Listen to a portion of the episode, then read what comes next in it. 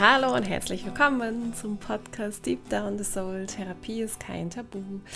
Ich bin Steffi und das ist jetzt Folge Nummer 4, welche der zweite Teil ist von äh, der letzten Folge sozusagen. Ähm, Therapie, wo fange ich bloß an? Und in dieser Folge möchte ich dir konkretere Tipps geben, wie du ähm, einen Therapeuten, eine Therapeutin finden kannst. Und ähm, ja, es ist ja leider oft äh, nicht ganz so einfach, ähm, gerade so im äh, klassischen Bereich. Und es gibt aber so ein paar Sachen, die man machen kann und manchmal hilft es ja auch, wenn man einfach so ein paar Möglichkeiten aufgezeigt kriegt, ähm, um da auch ein bisschen ins Machen zu kommen. Und äh, da möchte ich auch direkt nochmal sagen, aus meiner Sicht äh, ist Therapie für jeden. Und das ist gar nichts Schlimmes, weil wir alle Menschen auf unserem Weg sind und ähm, es immer einfacher ist, Dinge in Verbindung mit anderen Menschen zu erkennen und ähm, ja, wir auch wieder lernen dürfen, dass wir über diese Dinge sprechen können. Und jeder Mensch, jeder Mensch hat sein, hat sein Paket. Manche sind größer, manche sind kleiner.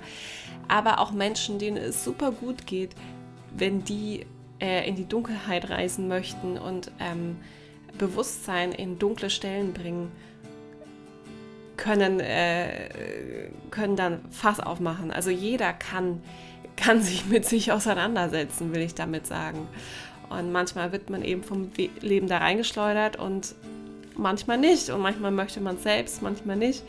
Aber ähm, das ist mir einfach nochmal so wichtig zu sagen. Es ist für jeden da und jeder sollte irgendwie Hilfe in Anspruch nehmen können, wenn er sie braucht oder einfach auch so Unterstützung bekommen können. Und ähm, genau, alles klar, dann legen wir los und ich wünsche dir viel Inspiration und ähm, ja, auch Tatkraft, die du vielleicht daraus ziehen kannst.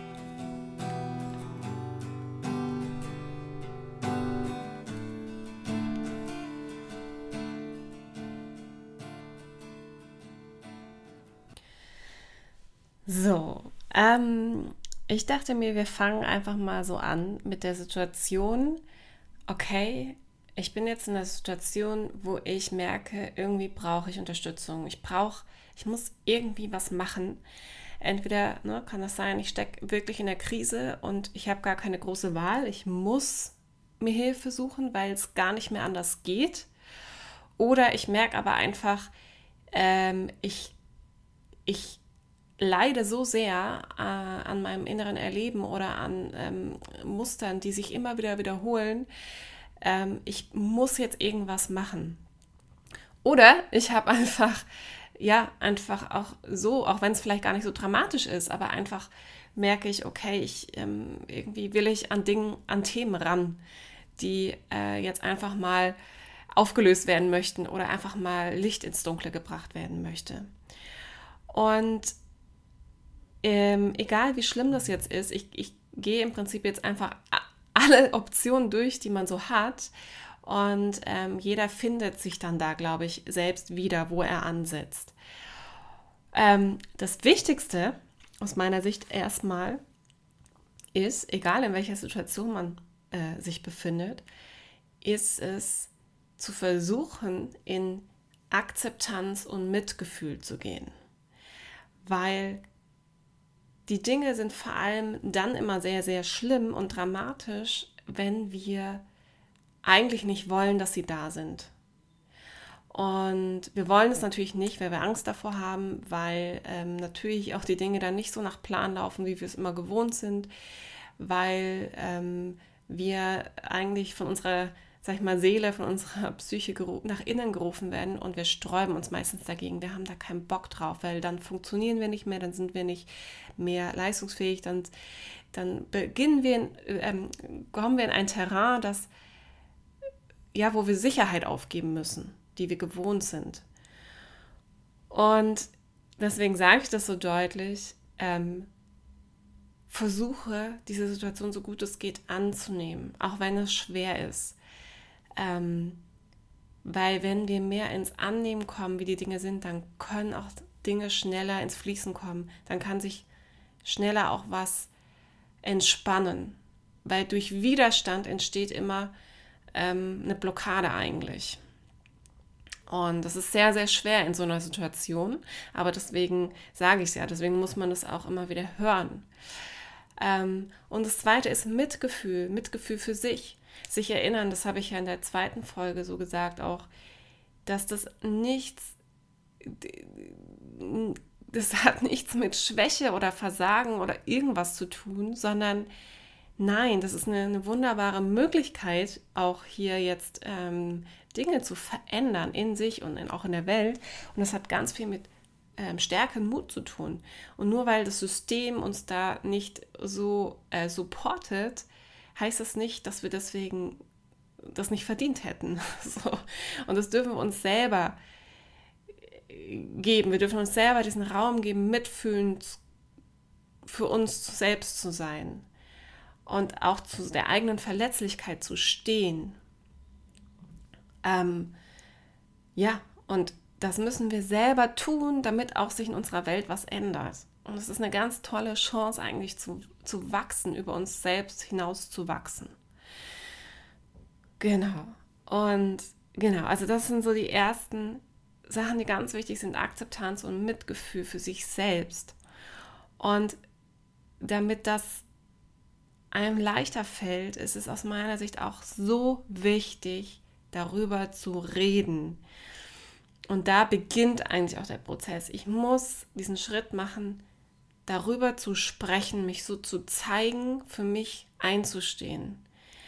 Und ähm, such dir Menschen, denen du vertraust und sprich darüber. Wir reden alle viel zu wenig über unser Innenleben, weil äh, das ist einfach nicht gelernt. Das ist nicht gelernt. Man hat so viele Vorbehalte, so, ach ja, ich will den anderen nicht belasten oder ähm, ich schäme mich dafür, dass es so in mir aussieht. Wenn wir alle mehr darüber reden würden, dann würde es uns allen so viel besser gehen, weil gar nicht so viel, dadurch, dass, dass doch noch relativ wenig darüber geredet wird, oft, entsteht so ein Druck. Äh, dann, jeder denkt immer, der, ach ja, dem anderen geht es ja so toll, warum geht es mir nicht so toll? Das ist Bullshit. Das ist meistens nur so, weil die Person nicht drüber spricht. Oder weil man ja ganz oft, ja zum Beispiel, es kennt man doch auch von sich selbst wahrscheinlich, wenn man dann Menschen einfach mal tiefer kennenlernt und auch irgendwann erfährt, was alles dahinter steckt. Dass es auch nicht immer alles toll ist bei den anderen.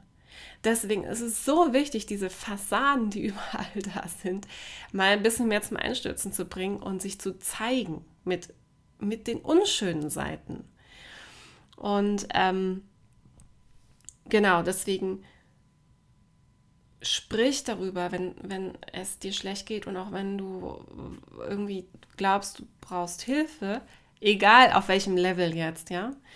Ähm, das kann auch auf einem ganz, äh, sag ich mal, niedrigschwelligen Level, also im Sinne von, du musst nicht jetzt tief depressiv sein, dann solltest du natürlich auch auf jeden Fall drüber sprechen. Ich will gerade nur sagen, auch wenn jemand einfach das Gefühl hat, er fühlt sich unverbunden mit sich.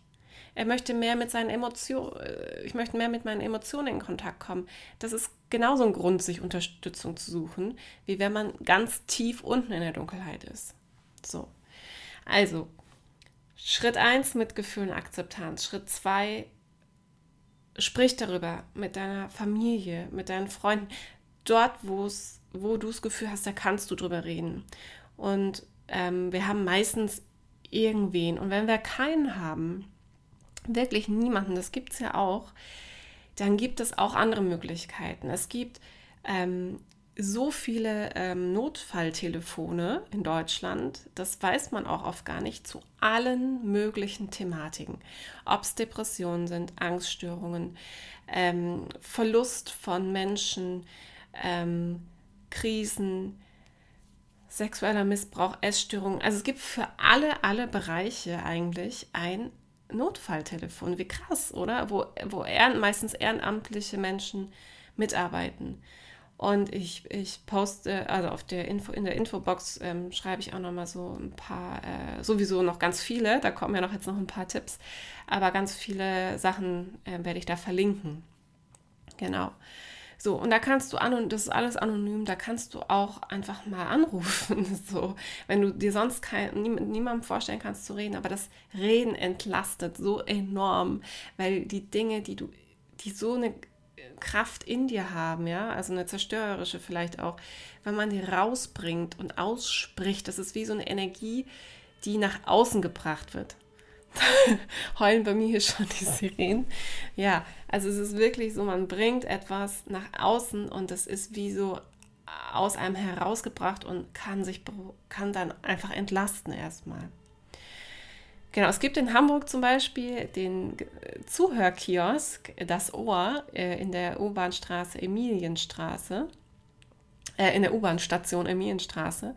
Und das ist ein kleiner Kiosk und da können Menschen hinkommen, die auch einfach sprechen und wir hören zu. Ich arbeite da auch ehrenamtlich mit und äh, das ist, es gibt ganz viele solche Dinge. Ja? Wir, wir dürfen sie finden. so. Genau, das ist schon mal ein ganz, ganz wichtiger Schritt, dieses Okay, aussprechen. So, dann gehen wir jetzt mal nochmal von der Situation aus, dass man wirklich ähm, an einem Punkt steht, so man merkt, ich kann nicht mehr, ich kann nicht mehr zur Arbeit gehen vielleicht, weil es geht einfach nicht mehr. Ne? Ähm, zum Beispiel, weil ich in einer Depression bin oder Angstzustände habe oder ja, eine andere Sache.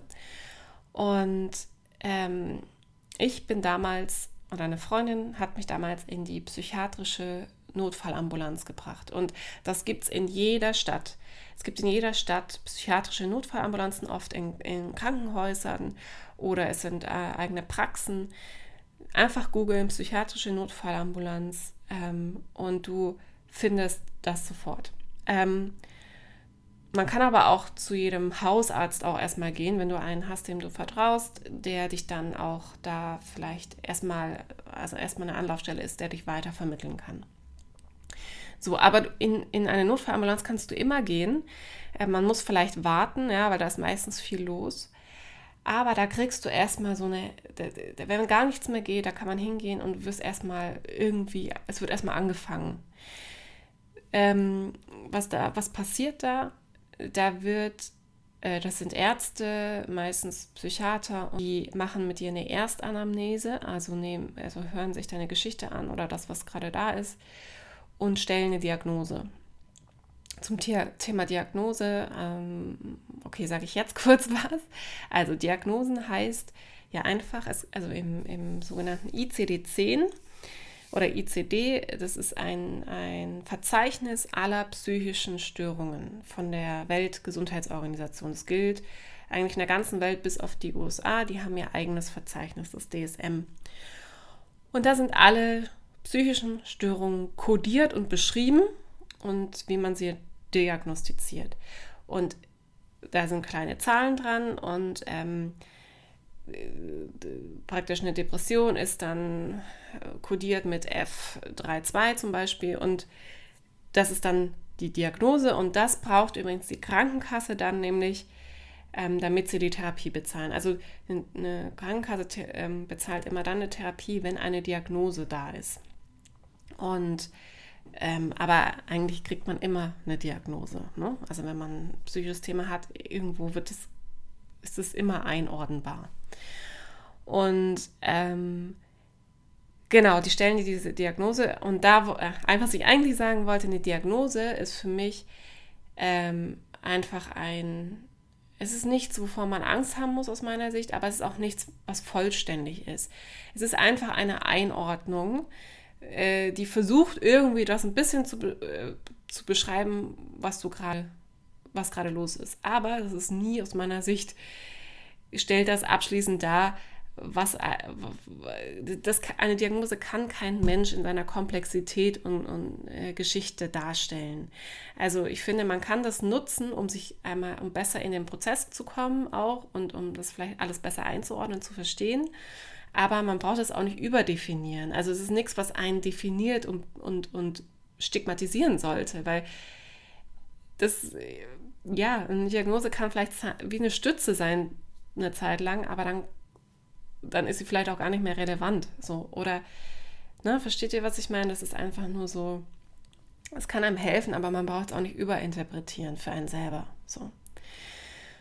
Okay, genau. Und was die in der psychiatrischen Notfallambulanz auch machen, die untersuchen dich auch körperlich, das ist auch wichtig.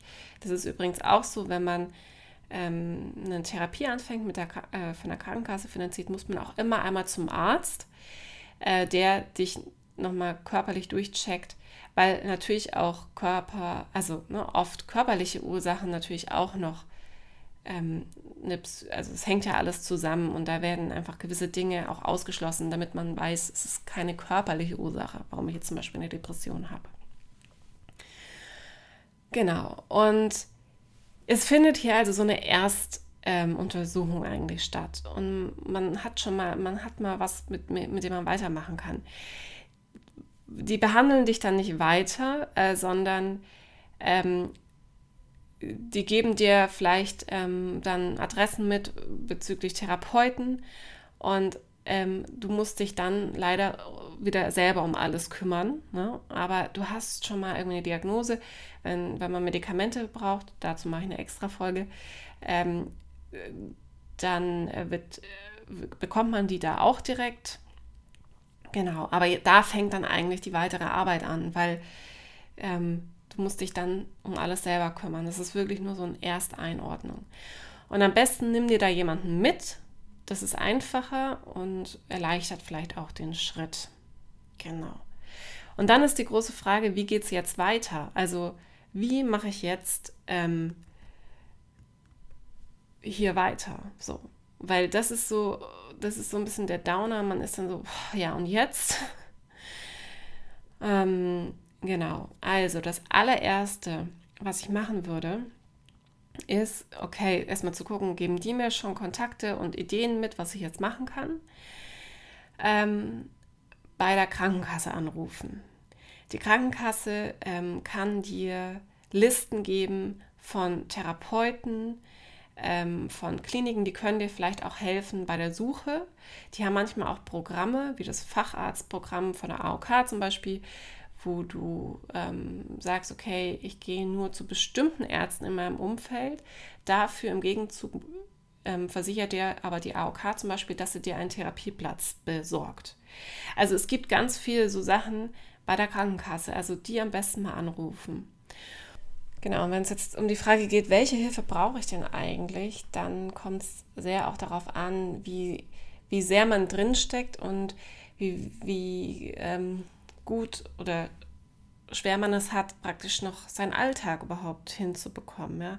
Und da haben wir jetzt wieder die ganze Bandbreite. Aber wenn ich wirklich an dem Punkt bin, dass ich zum Beispiel nicht mehr zur Arbeit kann ähm, und Mühe habe, wirklich mein, mein Leben noch äh, gerade zu organisieren, dann ist es aus meiner Sicht, kann es eine sehr, sehr entlastende Sache zu sein, in eine ähm, Klinik zu gehen. Und das ist auch für viele auch so ein ähm, Thema, oh Gott, ich gehe in eine Klinik. Aus meiner Sicht hat das sehr viele Vorteile. Und es gibt sehr, sehr viele unterschiedliche Kliniken. Es gibt ganz viel. Also es gibt ähm, private Kliniken, die man dann selber zahlen müsste, aber es gibt ganz viele, die auch die Krankenkasse bezahlt. Und meistens sind das eben äh, ähm, Einrichtungen, wo man eben Hilfe auf allen Ebenen bekommt. Die bieten meistens sehr unterschiedliche ähm, therapeutische Verfahren an. Du hast medizinische Unterstützung ähm, und eben auch ganz viel Austausch mit Gleichgesinnten und du hast vor allem eine Grundversorgung. Und gerade wenn man so erschöpft ist oder wenn man so tief drin steckt, dann ist das sehr, sehr entlastend, weil du musst dich da um nichts kümmern. Du kriegst alles, was, was du brauchst. Bist meistens ja auch an einem ähm, ganz schönen Ort, äh, vielleicht irgendwo sogar ne, in der Natur, also ein bisschen raus. Und ähm, oft geht so ein Aufenthalt mehrere Wochen. Und ja, man, vielen fällt, glaube ich, dieser Schritt sehr schwer. Ähm, aber ich, ich denke mir immer, boah, ist doch Hammer. ist voll die, äh, voll die Entlastung und ich kriege vor allem ganz viel therapeutisches Angebot, was ich sonst gar nie in der Fülle kriegen würde.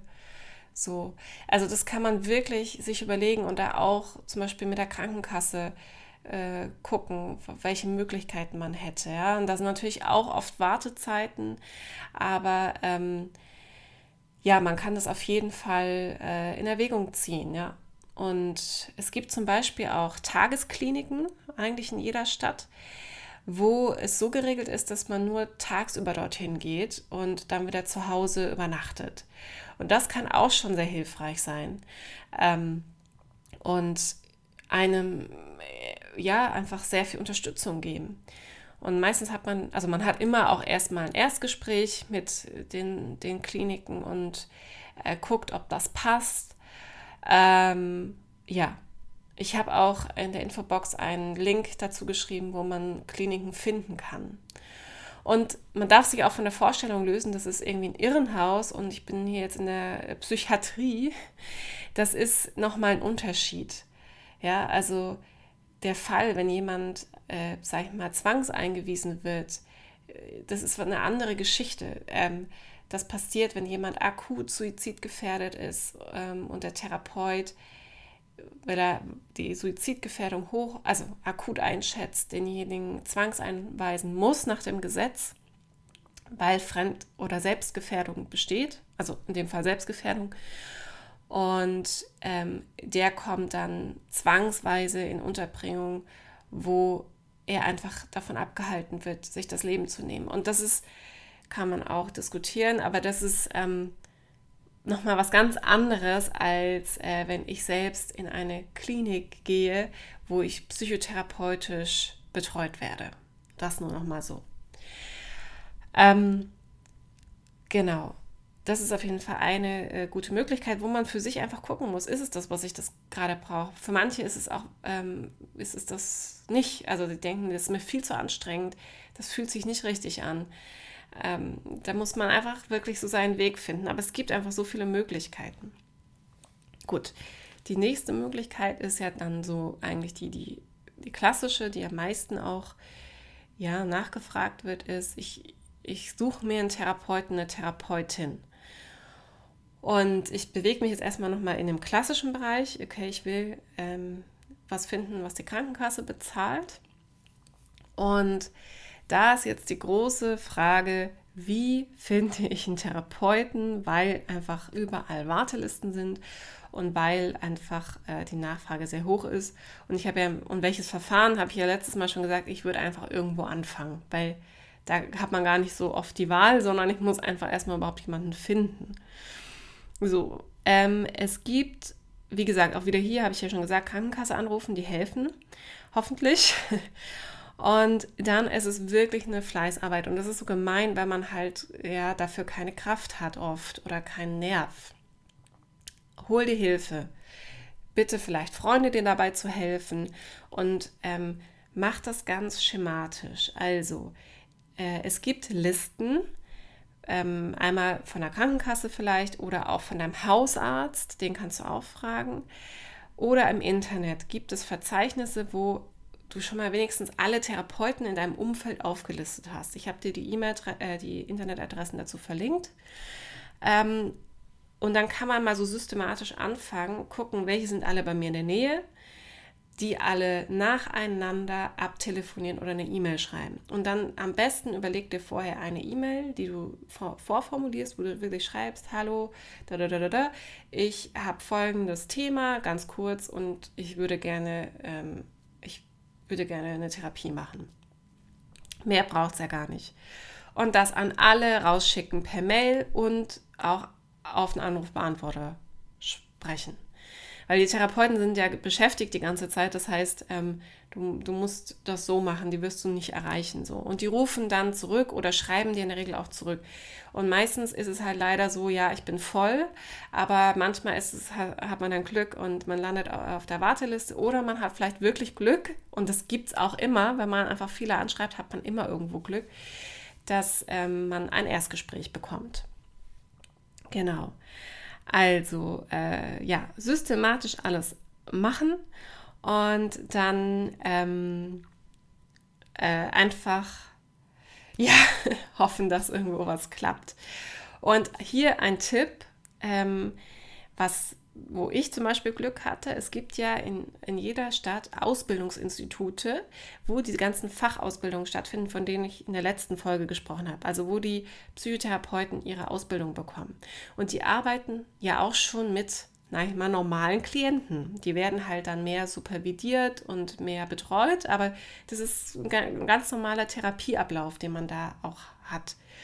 Und die haben meistens, dadurch, dass es da so viele gibt, also dass da so viele auf einem Haufen sind, äh, da, da ist es aus meiner Erfahrung nach manchmal einfacher, einen Platz zu bekommen.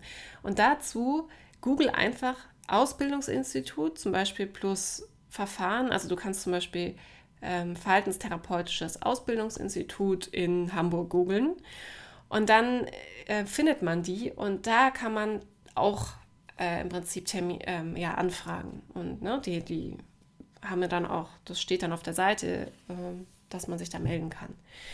Und das glaube ich, also aus meiner Erfahrung, wie gesagt, habe ich sehr schnell einen Platz bekommen. Genau. So, was passiert dann, wenn man ein, ein erstmal ein Erstgespräch hat? Ähm, es ist so, dass die Krankenkasse erstmal sogenannte äh, fünf sogenannte probatorische Sitzungen bezahlt, wo man sich kennenlernt, also wo man den Therapeuten, Therapeutin kennenlernen kann und erstmal herausfindet, ob das passt. Weil, wie ich auch schon gesagt habe, das Wichtigste ist die Beziehung und deswegen darf man das auch ausprobieren, was sehr schön ist. Und wenn man dann ähm, das Gefühl hat, das passt, äh, und der Therapeut auch einen Platz hat, dann ähm, äh, ne, kümmert er sich um den Antrag mit der Krankenkasse und es kann losgehen. Und man bekommt meistens immer so Pakete von Sitzungen von der Krankenkasse bezahlt, von zum Beispiel zwölf Sitzungen.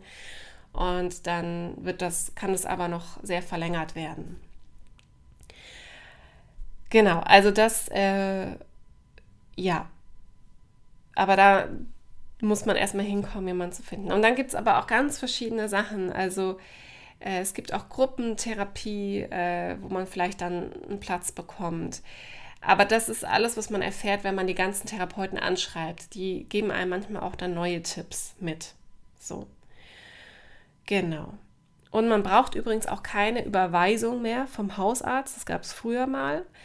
Man kann einfach direkt zu einem Psychotherapeuten hingehen. Und ähm, danach, also wenn man dann wirklich anfängt mit der Therapie, muss man danach noch mal zum Hausarzt, der macht dann diesen Konsiliarbericht, wo er nochmal sagt, dass man körperlich okay ist oder ne, um, um da einfach auch auf der sicheren Seite zu sein. Genau. So, und ähm, das ist so der klassische Bereich. Und dann hat man natürlich immer auch die Möglichkeit, im privaten Bereich was zu machen. Das muss man dann natürlich selber bezahlen.